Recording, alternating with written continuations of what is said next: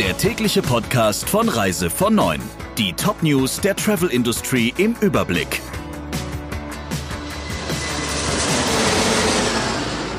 Mit Ursula Lampe. Schönen guten Morgen. FTI will sich im Winter auf fünf Ziele konzentrieren. Im Mittelpunkt stehen mit den Kanaren Ägypten, Marokko, Dubai und Oman Destinationen, in denen das Unternehmen mit eigenen Hotels präsent ist. Wie FTI-Geschäftsführer Schiller ankündigte, sollen kulante Stornoregeln und günstige Preise Buchungen bringen. Aber auch darüber ist sich Schiller im Klaren. Prognosen sind bei diesen dynamischen Entwicklungen in der Corona-Krise schwierig. Daher könne er sich nur sehr vorsichtig dazu äußern, was in der Wintersaison wirklich möglich sei. Nur 20 Prozent der Deutschen wollen im Winter noch verreisen. Zu diesem Ergebnis kommt eine Umfrage im Auftrag der DPA. Acht Prozent der Deutschen planen demnach im kommenden Herbst oder Winter einen Urlaub im Ausland. Zwölf Prozent wollen in Deutschland reisen. Im vergangenen Winter waren noch doppelt so viele Bundesbürger unterwegs, insgesamt 41 Prozent der Befragten.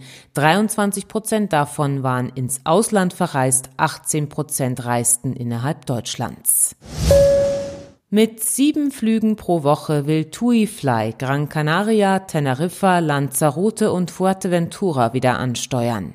Es gäbe keinen sachgerechten Grund, auf den Düsseldorfer Markt zu gehen, aber nicht am Strand von Fuerteventura, so TUI-Chef Houston.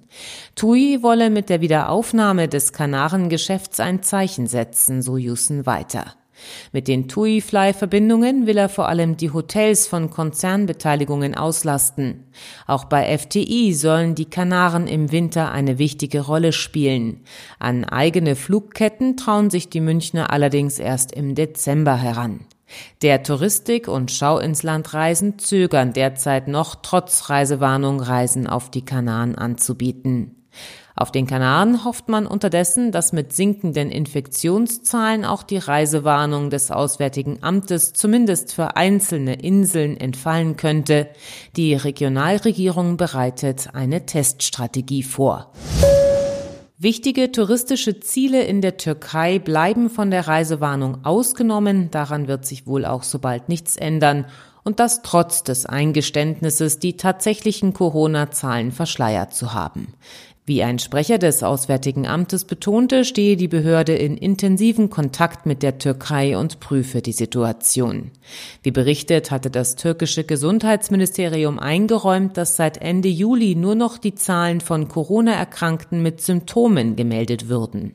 Man nehme diese Nachricht sehr ernst, heißt es aus dem Auswärtigen Amt.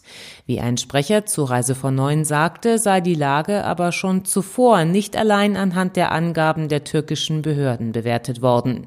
Mit einer Änderung der Lageeinschätzung sei in den kommenden Tagen deshalb nicht zu rechnen.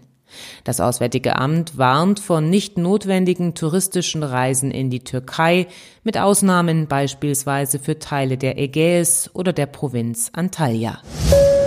Bentour erhält für Quarantäneklage Rückenwind aus der Branche. Gut, dass das jemand macht, sagt beispielsweise TUI-Chef Jusen in der Wirtschaftswoche zu dem Eilantrag von Bentour-Chef Ugur. Ugur hält die Tatsache, dass Reiserückkehrer aus Risikogebieten im Ausland bald bundesweit in Quarantäne müssen, während Reisen in inländische Risikogebiete in dieser Hinsicht folgenlos bleiben, für eine unverhältnismäßige Einschränkung der Reisenden. Er finanziert deshalb einer Kundin die Kosten für einen entsprechenden Eilantrag.